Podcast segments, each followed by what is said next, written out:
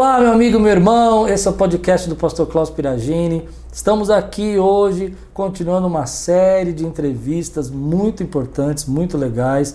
Já tivemos o Oséias aqui que trouxe uma palavra bacana sobre criatividade.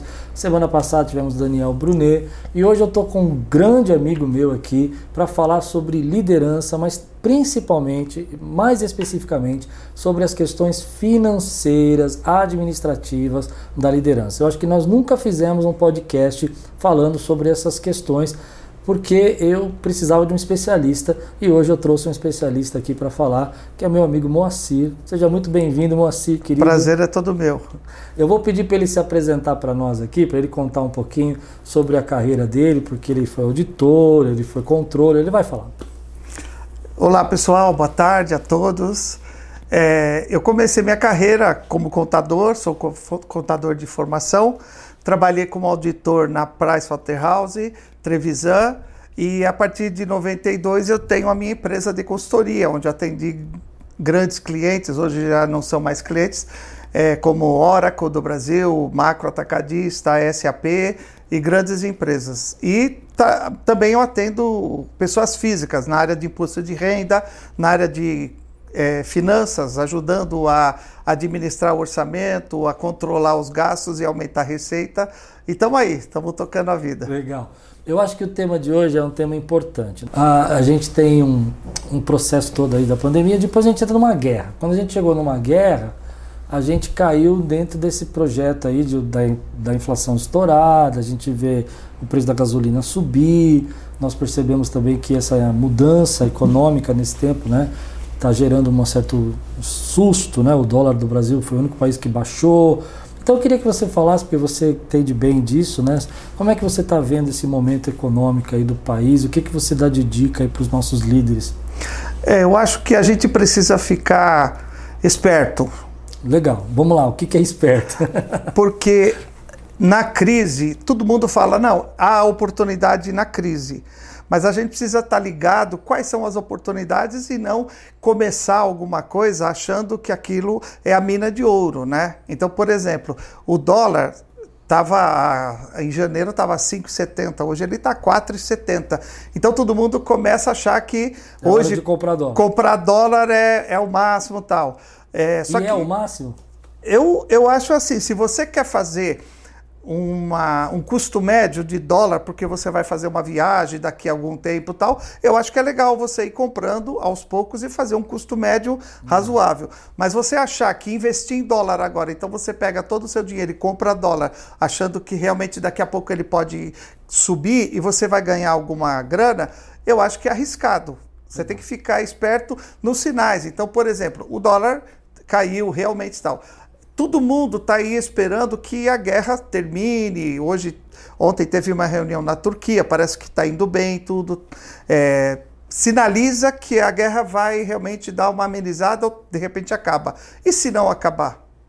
Hum. Então, eu acho o seguinte: nesses momentos de crise, de guerra, de pandemia, tudo isso que a gente está passando, a, a, a maior sacada para quem está querendo investir ou ganhar algum dinheiro é não perder dinheiro.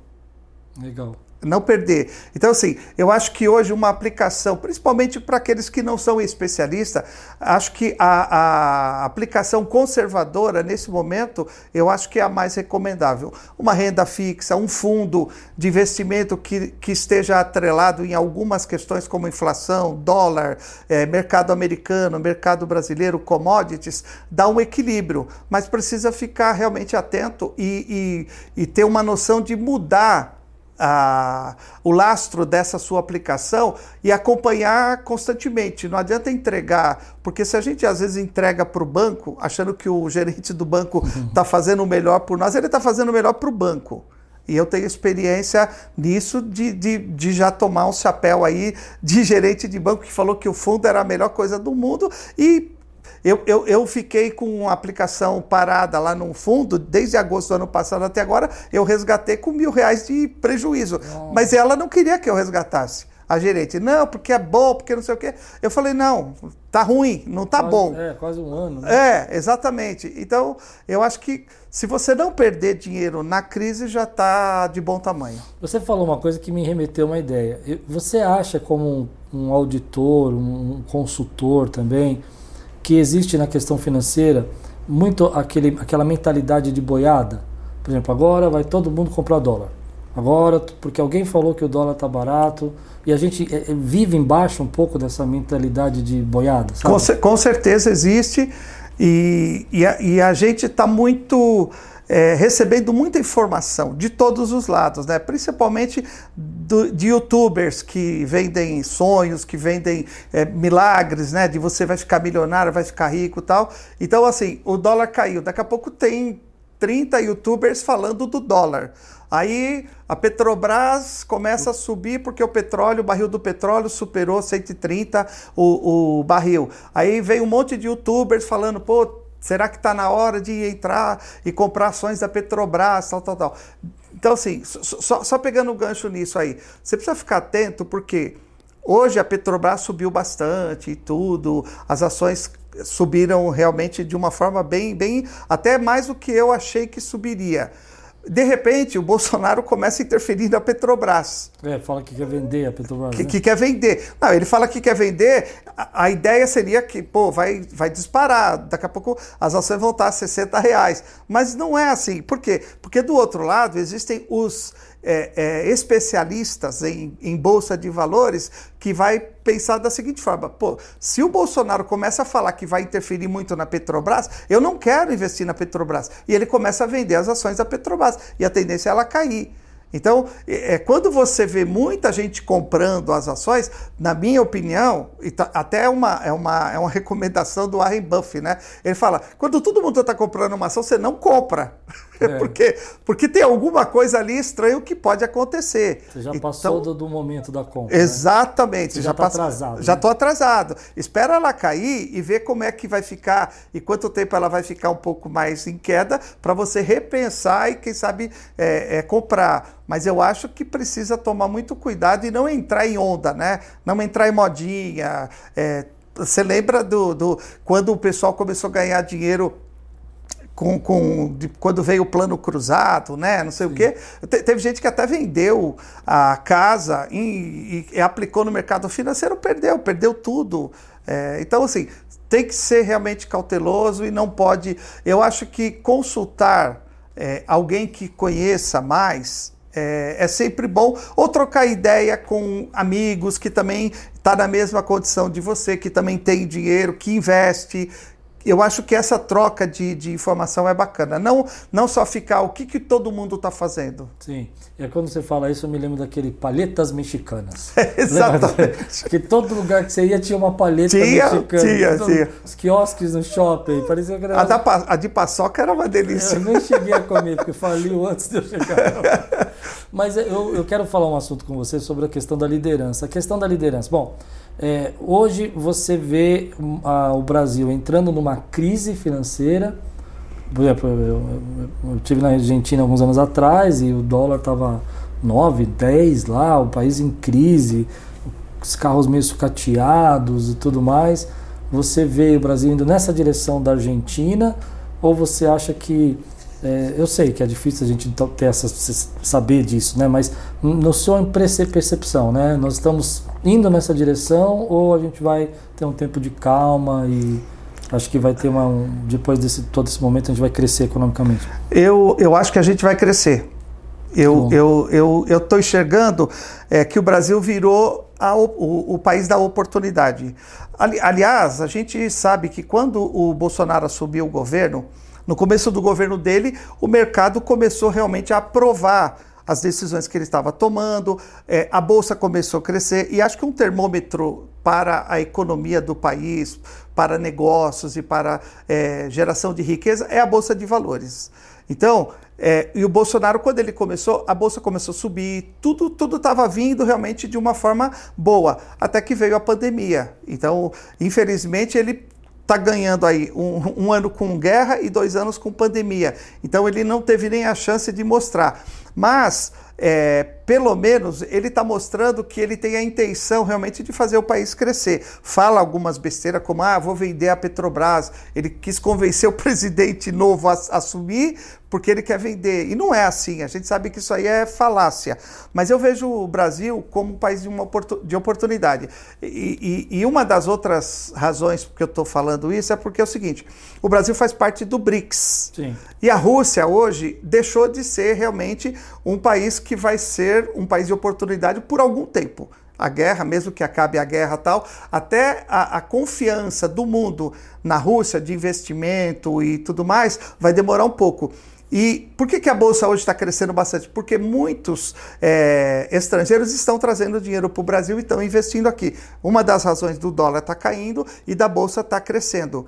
Se realmente essa situação da guerra é, melhorar, terminar e, e estabilizar, eu acredito que mesmo com eleição, coisa que eu estava achando que ia ficar meio freado, mesmo com um país que vai ter esse ano a eleição, eu acredito que nós vamos ter um momento de calma aí e de um crescimento melhor esse ano. Legal. Agora, você, você acha que o líder, né, hoje, ele é um cara preparado para administrar as finanças dele? Não, com certeza não. Com Por que com certeza? Porque, porque é, você diz o líder de uma casa, o líder de uma é, empresa? De, um, de, uma MEI, o líder de uma. Não, de uma, não. uma pequena empresa. Eu, eu acho eu tenho, que. Deixa eu, deixa eu formular melhor, né? Porque eu acho que eu joguei uma batata quente aqui. eu penso que a maioria das pessoas que abrem as suas empresas, elas não entendem que elas também são administrador financeiro. Uma grande empresa, que você já fez consultorias e, e auditorias, eles tinham lá o departamento financeiro, o departamento de marketing, o departamento jurídico.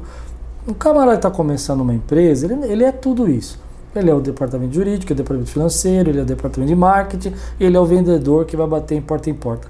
O que eu percebo, essa é uma impressão minha, eu quero que você fale sobre isso, é que a maioria deles não estão preparados para as finanças, eles estão preparados em vender, estão preparados em fazer recursos girarem, né, em entrar clientes, mas a vida financeira da empresa geralmente é deixada para uma outra pessoa ou, na verdade, é, é tocada... Não é deixado para ninguém, né? Exato. Isso. O que, que você pensa disso? O que, é, que você eu, orienta no pessoal? É, o, o, que eu, o que eu vejo de tudo isso, na verdade, é, quando o governo lançou essa ideia da MEI, Sim. que é realmente uma microempresa individual, microempreendedor individual, facilitando tudo, simplificando tudo. Então todo mundo achou que era maravilha abrir uma MEI e começar a trabalhar e beleza.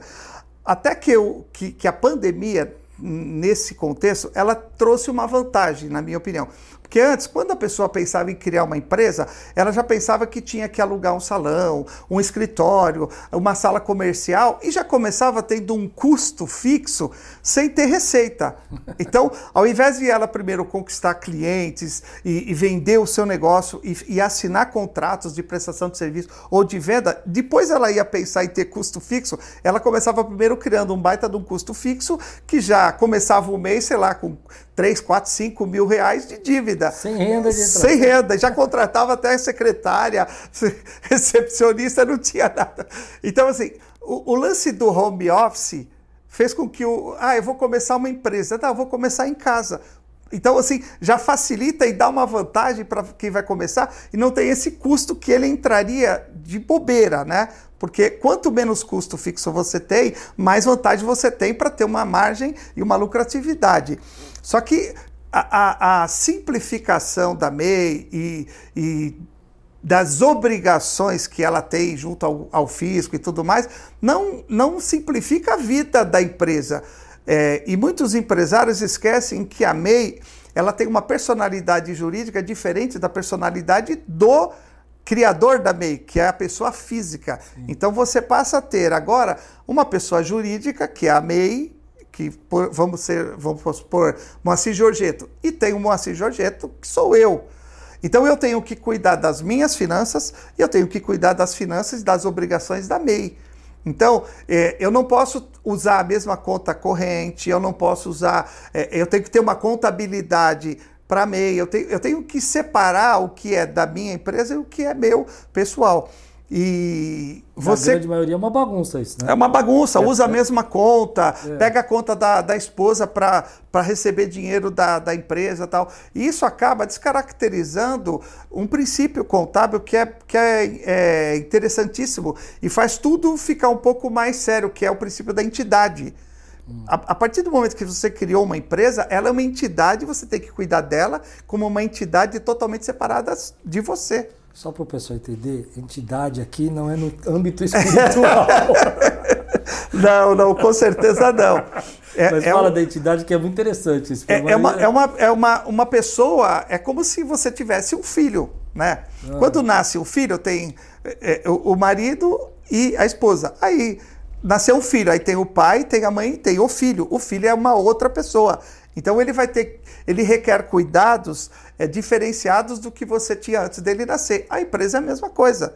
Então agora que você criou uma empresa, você tem que cuidar da, da receita dela, dos custos dela, das despesas dela e realmente de como que ela vai receber o que ela vendeu, o que ela prestar serviço, como você vai pagar os fornecedores dela, se ela tem um aluguel para pagar, os impostos, os tributos que incidem sobre o negócio que você está criando. E, e a MEI, ela é simplificada, mas ela tem obrigações. Então, todo mês você tem que pagar o tributo que, que é inerente à MEI e tem obrigações anuais também que você precisa é, é, apresentar para o fisco.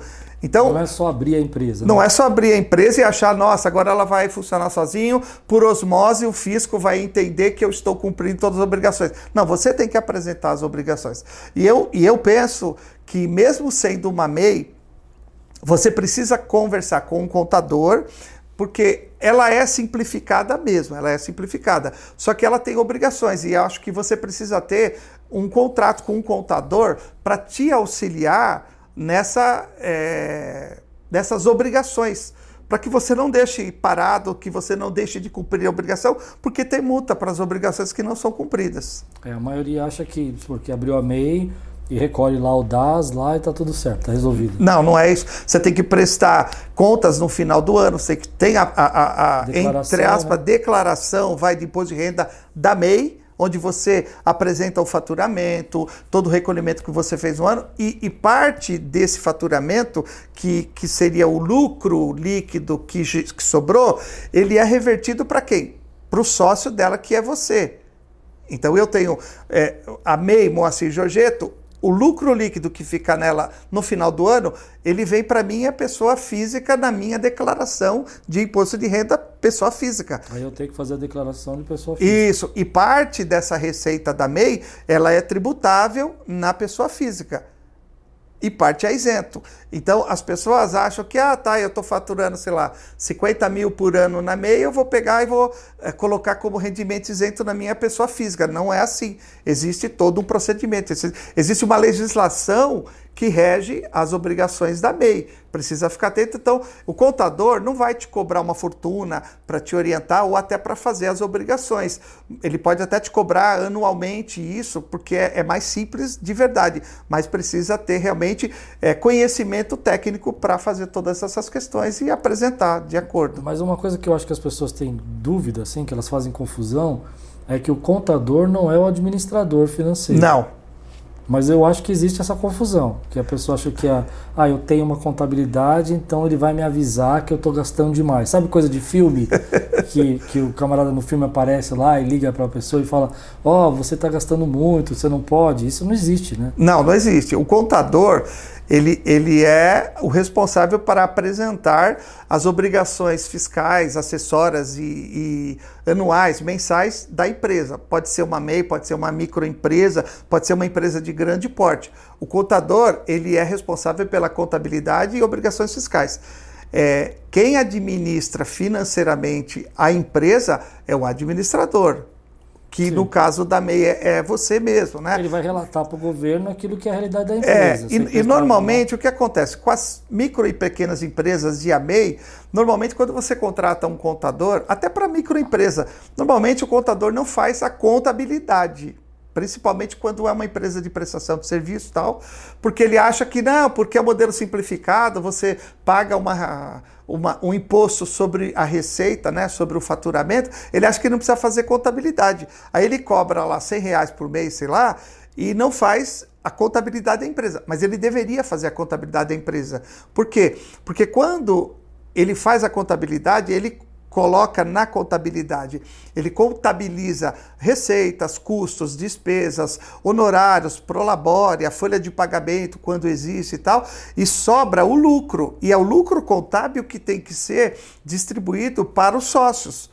Então não é aleatoriamente que se faz isso, mas normalmente os contadores eles pegam um percentual da receita e atribuem à pessoa física dos sócios é, de uma forma sem ter realmente noção de que o lucro é aquilo mesmo. Por ser um lucro presumidamente em cima da receita, ele entende, ele acha, e, e eu estou falando isso por experiência própria, Sim. por auditar muitos escritórios de contabilidade, eles acham que não precisa fazer contabilidade. Então eu acho que precisa exigir sim que seja feita a contabilidade da sua empresa, até porque se você quer saber se a sua empresa dá lucro ou prejuízo, você precisa da contabilidade. Mas eles não jogam, é uma pergunta que eu, uma dúvida que eu tenho. Eles não jogam pelo valor possível do desconto, por exemplo, quando você pega a MEI, ele tem 20% lá que ele pode bater do, do da arrecadação, é, dizendo que gastos externos, vai, em aluguel, moradia, ele joga direto. Pode. Mas ele não sabe o que ele está fazendo. Ele não sabe, porque isso é uma presunção. E, e, e, e na verdade, ele pode ter gastado até mais do que 20%. É, exatamente, porque olha, vamos falar, vai, de lucro presumido, que é alguma coisa um pouquinho mais é, superior do ponto de vista é, tributário, tributário de uma MEI ou de uma empresa do Simples. O lucro presumido. E tem muitos escritórios de contabilidade que não fazem a contabilidade de lucro presumido. Então, o que é lucro presumido? Você paga, vamos supor, um, uma empresa de prestação de serviço de contabilidade, vai. Se ela está no lucro presumido, uma consultoria financeira tal. O fisco fala o seguinte: você pode pagar imposto de renda e contribuição social sobre 32% do seu faturamento. Então, se eu faturo é, 10 mil por mês, eu pego 32% de 10 mil, dá 3.200 reais. E eu pago o PIS, COFINS, Imposto de Renda e Contribuição Social sobre esses 3.200. Beleza? beleza? Tá bom. Então, subentende-se que o resto é tudo lucro, beleza. Só que aí vem na parte da pessoa física. O fisco diz o seguinte: que você pode distribuir sem ter contabilidade para a pessoa física somente os 32% menos o piso, cofins, a contribuição social e o imposto de renda. Mas espera aí, se eu, se eu tributei 32%, os outros 68% que ficou, se for totalmente lucro, se eu tiver menos esse lucro, aí eu também quero distribuir para a pessoa física, certo? É, é, lógico, você, você fatura, você quer esse dinheiro. E às vezes, o que eu falei, às vezes a empresa, ela está na. A, a, a, o recebimento da empresa é na conta da, da, da, do banco do, do sócio, física, da é. pessoa física. Ele pega e distribui tudo para ele. Só que se você não provar contabilmente que você tinha esse lucro, o fisco entende que isso aí é uma distribuição que deveria incidir imposto de renda na fonte. Então você precisa provar contabilmente que você teve lucro superior aos 32% menos os tributos. Entendi. Então, assim, é, é, eu acho que o, o, o empresário, microempresário, o empresário que está no simples, que está no, no, lucro presumido, ou o MEI, ele precisa, assim, entender-se com um contador para orientar ele nessas obrigações. Agora, se ele não quer, ele acha que não pode, ele quer saber se a empresa dele dá lucro ou prejuízo, ele precisa contratar alguém que o ensine no mínimo, a administrar essa parte financeira e elaborar através de uma através de uma planilha, alguma coisa, onde ele vai lançar de uma forma simplificada, como um orçamento mesmo, é, tudo que ele está vendendo, tudo que ele está comprando, tudo que ele está gastando e o que está sobrando, para pelo menos ele ter uma ideia se o negócio dele é realmente Mas lucrativo. Mas o que eu vejo assim na prática é que a maioria acha que isso não vai dar nada. Eu não sei se você já teve experiência, mas as pessoas que eu converso assim, ah não, eu tinha uma empresa lá, eu deixei lá, e aí depois vem falar para mim, não, foi difícil porque eu estava cheio de multa, eu tive que pagar um monte de multa. Quais são as consequências reais?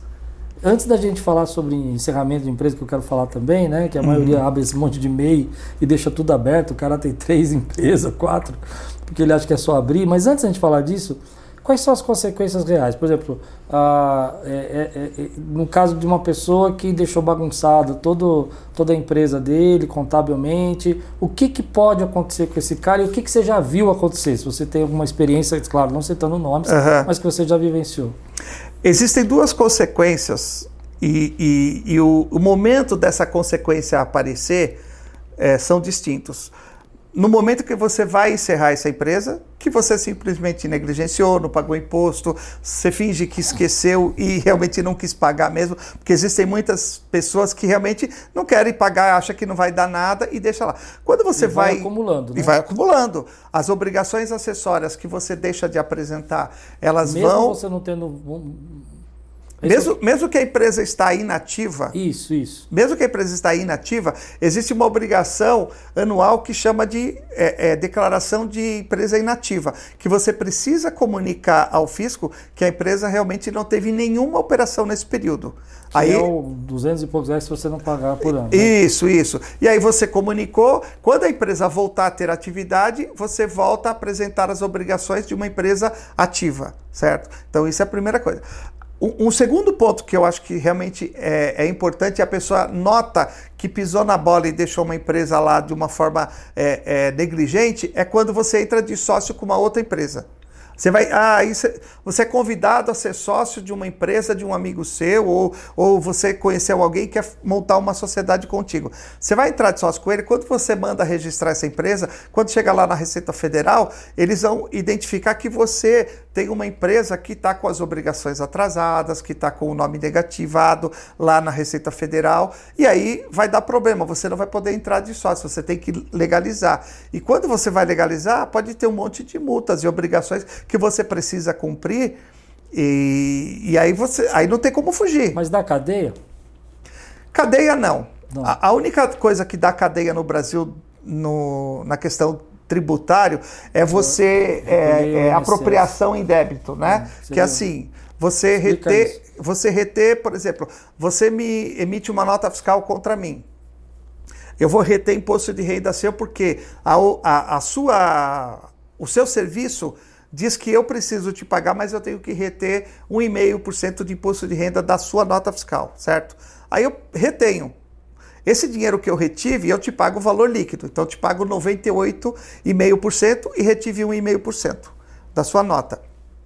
Esse dinheiro não é meu. Sim. Eu vou ter que recolher para o fisco. Se eu não recolher, e se eu for fiscalizado e o fisco identificar que eu me apropriei indevidamente de um dinheiro que era dele e eu retive de você, isso dá cadeia. Então, por exemplo, o INSS entra nisso, o fundo de garantia. INSS, é, fundo de garantia não, né? Porque não, o fundo de garantia. Do, do funcionário e não paga o fundo Não, o fundo de garantia você não, você não, não retém do funcionário. Você retém do funcionário o INSS. O fundo de garantia. Ah, é verdade, é a empresa é, que paga, né? É, é a empresa que paga. O INSS, imposto de renda, o ISS, que é, que é no âmbito municipal. E pensão alimentícia também da cadeia. mas, mas tem uma coisa que você me falou que eu fiquei pensando. A, a, as consequências, então, seriam, por exemplo, a multa vai ficar lá, seu nome vai ser negativado, né? Você não pode tirar passaporte, não pode sair do país porque você cai na dívida ativa. É, se você cair, se você chegar a cair na dívida ativa, aí começa realmente a ter. Mas demora para cair na dívida ativa e tal. Ah, mas cai. Mas, né? cê, cê, cê, é, cai. Cai. Aí quando cai, bloqueia, né? Cai. Você sabe que eu tive um, eu tive um caso desse, é, é. é muito engraçado. Eu, eu fiz uma. Quando, quando teve uma tese do, da COFINS para a Sociedade de Profissão Regulamentada, que é a minha empresa, até hoje é, é, é uma empresa de profissionais é, como contador, é uma profissão regulamentada. Então, a sociedade ganha essa característica. E o, o, o, Supremo Tribunal deu causa de ganho que o COFINS não era devido. E como eu havia pago, eu fui lá e compensei é, esse COFINS que eu havia pago e não devia ter pago em tese, eu compensei com outros tributos. Beleza, entreguei as obrigações, compensado e tal.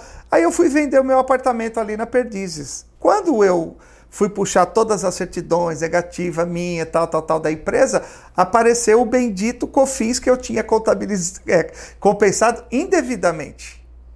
E estava na dívida ativa. Só que eu não fui comunicado, porque eu tinha mudado de endereço, eu não sei que cargas d'água aconteceu. E bloqueou, bloquearia a venda? Bloquearia, bloquearia a venda. Mas como eu estava vendendo para uma pessoa física, estava tava tratando tudo diretamente com ele, é, eu, eu fui atrás. Não tinha financiamento envolvido. Ele ia fazer um financiamento, é. ia, ia. Mas aí eu tinha que fazer o quê? Eu tinha que ir na Receita Federal, pegar esse processo, levantar direitinho todo o valor e tal, tal, e, e pagar. Só que até sair a certidão negativa, porque deu certidão positiva do, do, da empresa que era do meu nome, né? E, e, e aí ele falou, poxa, não sei o que, tal, tal. Eu falei, ó, vamos fazer o seguinte, é, ele já tinha dado até uma entrada, tava, tava para eu apresentar toda a documentação, ele ia me pagar uma outra parcela enorme e ia ficar. Ele queria financiar uma parte porque ele queria fazer uma reforma, ele tinha o dinheiro, falou: não, mas eu, eu quero reformar. Aí eu falei: não, então faz o seguinte, eu vou pagar ó, tô pagando aqui, porque o, o dinheiro, já, o, o, valor eu levantei. Eu falei, ó, eu tô pagando, tá aqui, ó, tô te mostrando que eu paguei. Vai levar uma semana para sair a certidão negativa. Mas você pode tocar, tudo bem? Você, você confia? Não, confio. Tudo bem, tá, tá, tá. Ele falou com o advogado dele, e, e aí eu apresentei as guias e paguei. Aí, beleza. Depois eu peguei outra certidão que saiu realmente negativa. Senão eu não podia vender o apartamento. É. Olha só. A é, então. coisa toda feita, porque, fechada. Porque hoje eu vejo muita gente abrindo MEI, MEI, MEI, MEI e deixando para lá. negócio, abre uma MEI para fazer um negócio. Aí dá sociedade lá, não dá certo, abandona todo mundo e, e esquece, né? E, e muita gente que faz isso. tem que fazer para fechar uma empresa? Tem que entrar no portal da MEI e encerrar. É, é, o procedimento não é difícil, só que precisa fazer. Então as mas, pessoas mas acham. Se formei, se foi uma empresa, é muito caro para fechar? Não, não, hoje não. Já foi muito caro e já foi muito mais trabalhoso. Demorava, às vezes, um ano para fechar a empresa. Mas demorava por quê? Porque o camarada tinha realmente não entregue uma série de obrigações, ele não tinha usado o contador, ou o contador tinha deixado realmente por negligência não apresentado obrigações, e aí demorava até realmente legalizar, porque para abrir uma empresa, é, hoje o pessoal está fazendo isso em 72 horas. Sim. Tem gente que vende esse serviço aí, estão fazendo até de graça, desde que você se torne cliente Sim. do escritório.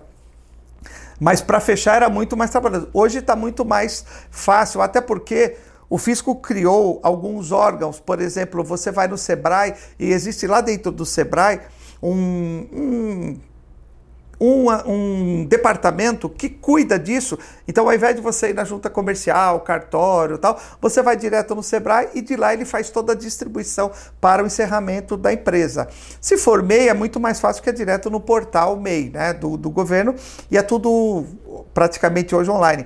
É, para tirar certidões negativas e tudo, é tudo online hoje. Então ficou muito mais fácil. Mas enquanto ele não fecha, ele está pagando. Tá, tá, tá incorrendo em obrigações que. Eu já vi casos assim do camarada tá devendo 3, 4 mil reais depois é, de 5, 6 é anos mesmo, e tá lá é devendo. Não tem, e não tem como. Não, não tem, não, não tem, tem jeito. você falar, ah, eu, essa empresa estava inativa. Não, não. Se ele precisar de verdade legalizar, ou ele vai entrar num financiamento que é um financiamento que a Receita Federal é, dispõe, só que não é esse financiamento tipo refis, né? Que tem benefícios com redução de multa, juros. É o financiamento que você vai pagar a multa devida e juros Selic. Mas ele pode abrir outra empresa mesmo com essa empresa é, aberta correndo? Ele tem que legalizar primeiro, né? Ele então ele vai, ele, é, ele, ele pede um financiamento dessas obrigações Até que estão. Até MEI, né, moço? Até MEI. Se ele, se ele tiver uma empresa, mas ele quiser abrir uma MEI porque o, eu vi um o... caso assim recentemente aqui. Ele tinha uma empresa, mas ele queria abrir uma MEI. Ele não conseguia abrir a não, MEI. Não, pode. Porque, não pode. porque o, hoje a Receita Federal ela está muito, muito interligada com todos os órgãos do país, né? Com o Estado, com municípios. Então, tudo hoje está tá realmente. É... Por exemplo, se você vai vender um imóvel, tá? Você vai vender o imóvel. O cartório, quando você passa a matrícula lá, registra bonitinho, o cartório remete é, para a Receita Federal que você acabou de vender o imóvel. Então não adianta você querer na sua declaração de imposto de renda é, colocar um valor em, diferente daquilo que foi negociado e que consta lá da, da matrícula, porque a Receita Federal vai saber por quanto você negociou. Você pode até fazer um contrato de gaveta com quem você está comprando, com quem você está vendendo, e depois lá na matrícula mudar o, o, o valor.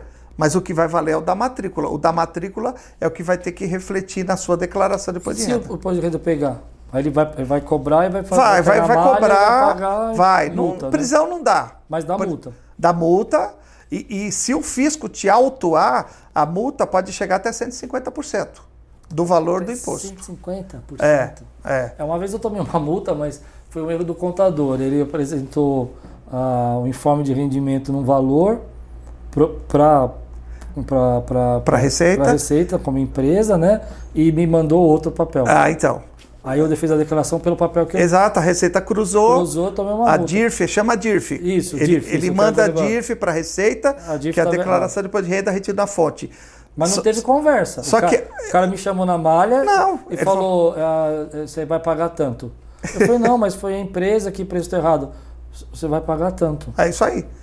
Não, porque na verdade, o próprio programa Ele da fez eu DIRF. aceitar o DIF, não, não quis saber. Então, o próprio programa da DIRF gera o informe de rendimento. Então, eu não sei o que o contador fez, Não sei também. porque quando você hoje entrega a DIRF, ela gera os informes de rendimento e você manda é, para as faz muito pessoas. tempo. Acho que era feito manual, acho que.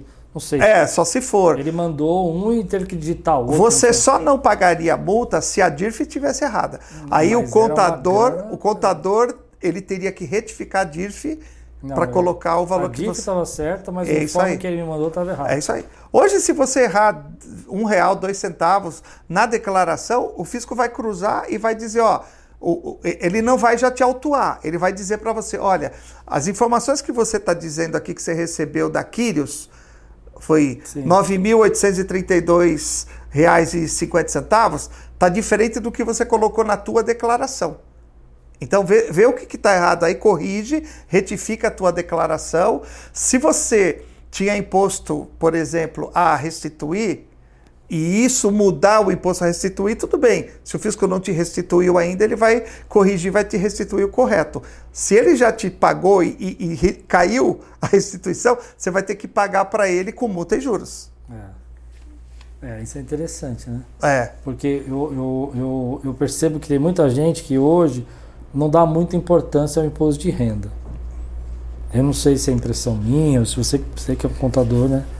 Eu percebo que tem muita gente que não dá muita importância ao imposto de renda. Acha que nunca vai cair na malha, que nunca vai. Olha, Mas eu tenho uns casos que eu ouvi falar, por exemplo, um caso que uma igreja americana depositava o dinheiro aqui no Brasil na conta do pastor para pagar o salário dos, das- dos membros lá da igreja, pagar as contas, salário não, tá, o salário do pastor, mas pagar o, os aluguéis, né? aham, aham. E, a- e o fisco auditou em 2 milhões. os- então, transitou na conta do pastor, né? É, o, vinha dos fisco, Estados Unidos para o Brasil o fisco entendeu que tudo era rendimento do pastor.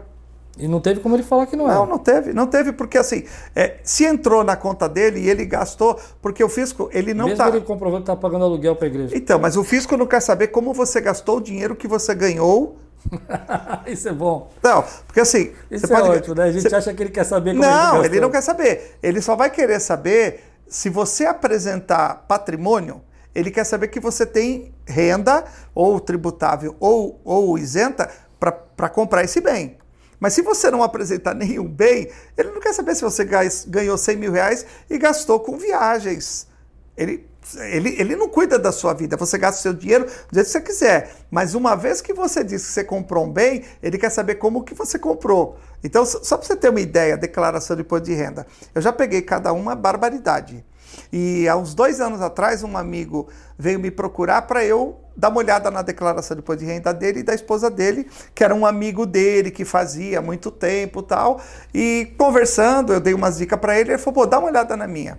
Só para você ter ideia, ele, o, o- o amigo dele pegava o informe de rendimento dele, lançava no programa da Receita e entregava o dele e da esposa dele. Não tinha declarado a casa que ele tinha comprado, o carro que ele tinha, o que ele tinha de investimento no banco, ele não tinha colocado, ele não colocava nada. Aí, outra coisa, a esposa dele era, de- ela, ela era dependente do plano de saúde que ele pagava lá na, na empresa. E como ela não era dependente dele da declaração de imposto de renda dele, ela podia deduzir na declaração dela o plano de saúde que ele pagava. Mas o fisco não perguntar quem que paga. Não, tá no meu nome, tá no meu CPF. Ele, ele deduz que eu que pago. Se eu tenho renda para pagar e eu vou declarar na minha declaração, para ele está tudo bem. Então, quando eu, quando eu dei de cara, eu falei, mas cadê tua casa? Cadê? Você não tem grana no banco e tal? Ele simplesmente pegava o rendimento, colocava o que teve retido na fonte, INSS, e entregava assim.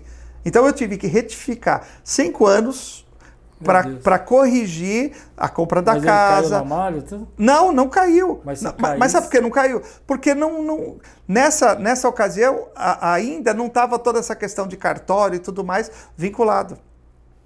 Mas ele prova... cada vez mais está pior, né? Ele tinha caído na malha fina porque ele estava tava pegando nota de, de médico, hospital tal, e estava jogando lá até, até que realmente é, o fisco abriu o olho e falou: pô, peraí, eu quero agora que os hospitais me digam quem. Quem que comprou serviço lá, né? Porque antes todo mundo jogava despesa médica, hospital lá e deduzia E não checava o e não, e não né? era checado. Agora é checado. Então o fisco glosou, ele acabou caindo na malha fina, pagou uma fortuna lá. Mas você vê que a declaração de imposto de renda é muito importante. As pessoas negligenciam isso também, acham que sabem fazer, mas não é tão simples Para a assim. gente ir para o final, assim, já falando sobre declaração, que é um assunto que eu queria tratar também. Por exemplo, é, se o plano, você pega reembolso no plano de saúde, Certo. né? Então, quer dizer, você não, você não pode declarar isso. O reembolso foi integral.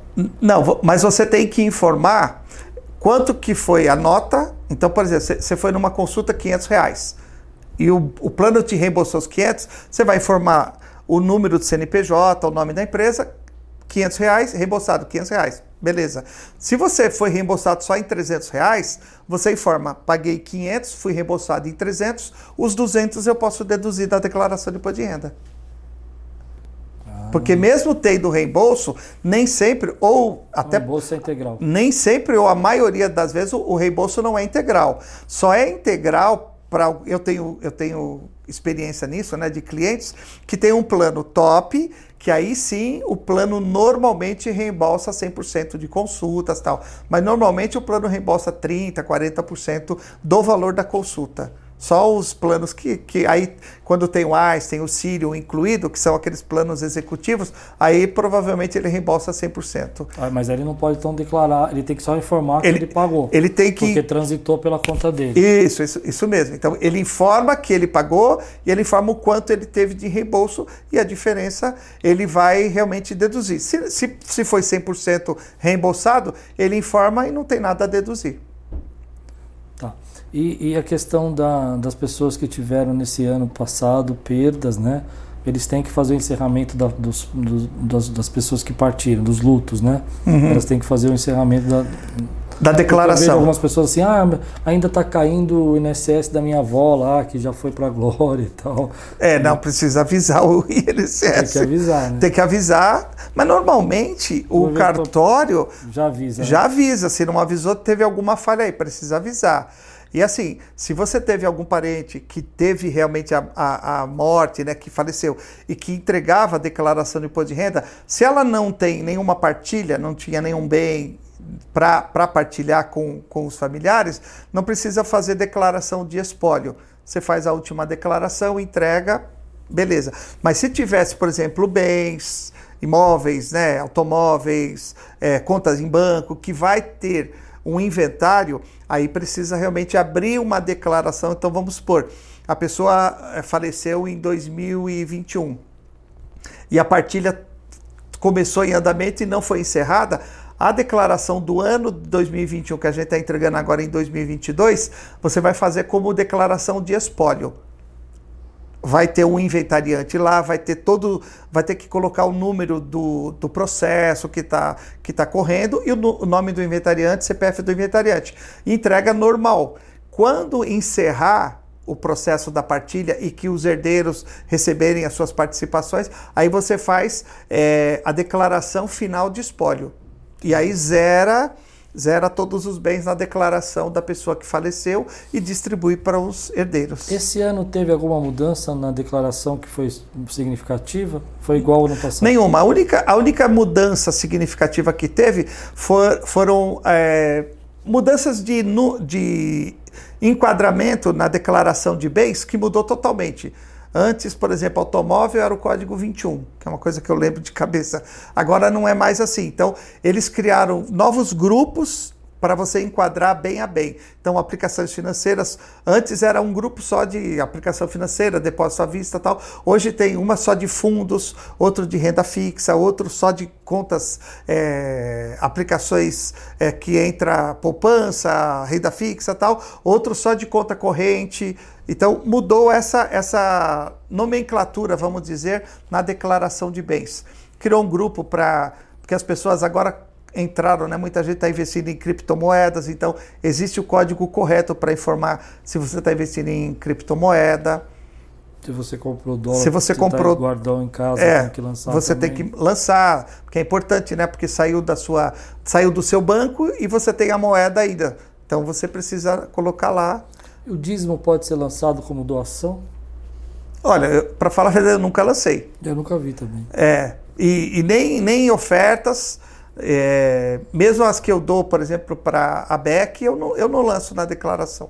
Mas poderia, se quiser. Poderia. Porque É, é só- associação. entra, é, entra como outros, né? Entra como outros no, na. Mas não tem nenhum tipo de. Não, você pode lançar como doações, né? Mas ou não tem pagamento. nenhum abatimento. Não, não tem nenhum benefício, você informar ou não.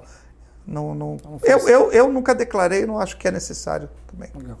Bom, gente, é um assunto importante, porque a gente que é líder, né? A gente que é líder sofre com essas questões todo ano, né? Principalmente que a empresa está crescendo e você faz uma, uma bagunça nas suas finanças, né? Você injeta dinheiro, quem está começando, né? Injeta dinheiro, depois pega dinheiro e faz um giro com ele, ele vira capital de giro, né? Mas a gente tem que tomar cuidado, porque existem tantos casos né, de multa, tantos casos É de verdade. pessoas ficarem enroladas, né? Mas, Moacir, obrigado por esse tempo Opa. que nós estivemos juntos. Muito bom. Acho que o tempo foi curto, né? Pena Foi- que é curto, né? A Passou gente... voando, né? E eu falo muito, né? Não, foi tremendo, tremendo. Eu acho que isso foi. É, é, é um tema que a gente. Eu vou ser sincero, a gente não gosta muito de falar. É verdade. né? Evita-se. Evita-se, mas é uma coisa que quando vem contra nós, vem de uma forma que derruba, né? É. Então é melhor a gente já saber mais ou menos como trabalhar com Eu isso. acho que contador é que nem dentista. Ninguém quer ir. Ninguém quer ir, ninguém quer conversar com ele, mas precisa. Precisa. Gente, esse aqui é o podcast Pastor Cláudio Piragini. Não esquece de compartilhar, não esquece de você enviar para os seus amigos aí. que Eu tenho certeza que tem muita gente que tem dúvida e eu acredito que esse assunto é extremamente importante para nós, ainda mais que agora está chegando aí o mês da declaração, né? Então, muito obrigado, Moacir. Valeu, um abraço, prazer aí estar com vocês.